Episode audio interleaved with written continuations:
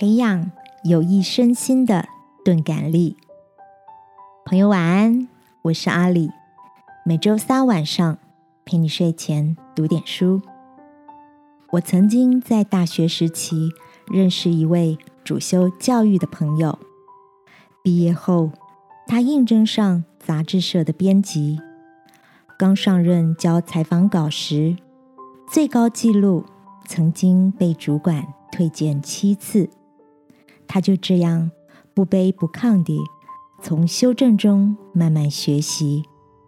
好些年过去，他仍然坚守自己的岗位，不断累积专业，也因此受到主管的信任和赏识，成为一位优秀的总编辑。今晚要跟你分享的这本书，书名叫做《钝感力》，里面谈的就是人在遇到挫折与负面情绪时。能从容不迫地面对，进而调试心情的能力。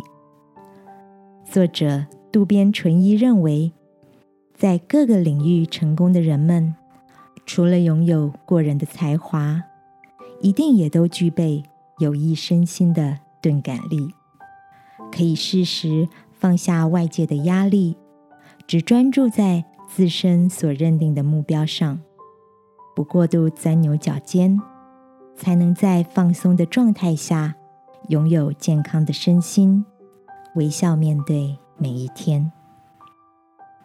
亲爱的，你是一个容易因焦虑多思而失眠的人吗？或者，面对各样不如意，你也拥有得天独厚的钝感力？耶稣说：“不要为明天而忧虑。”因为明天自有明天的忧虑，一天的难处一天当就够了。今晚，让我陪你一起来到天父面前，求他赐下智慧，使我们能不困在杞人忧天的思虑里，在祷告中领受平安喜乐。亲爱的天父，我知道。你所赐的福使人富足，并不加上忧虑。求你保守我的心，能充满活力的积极面对挑战。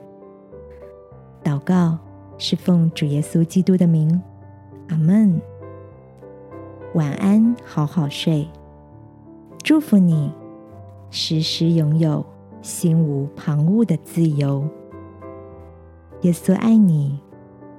我也爱你。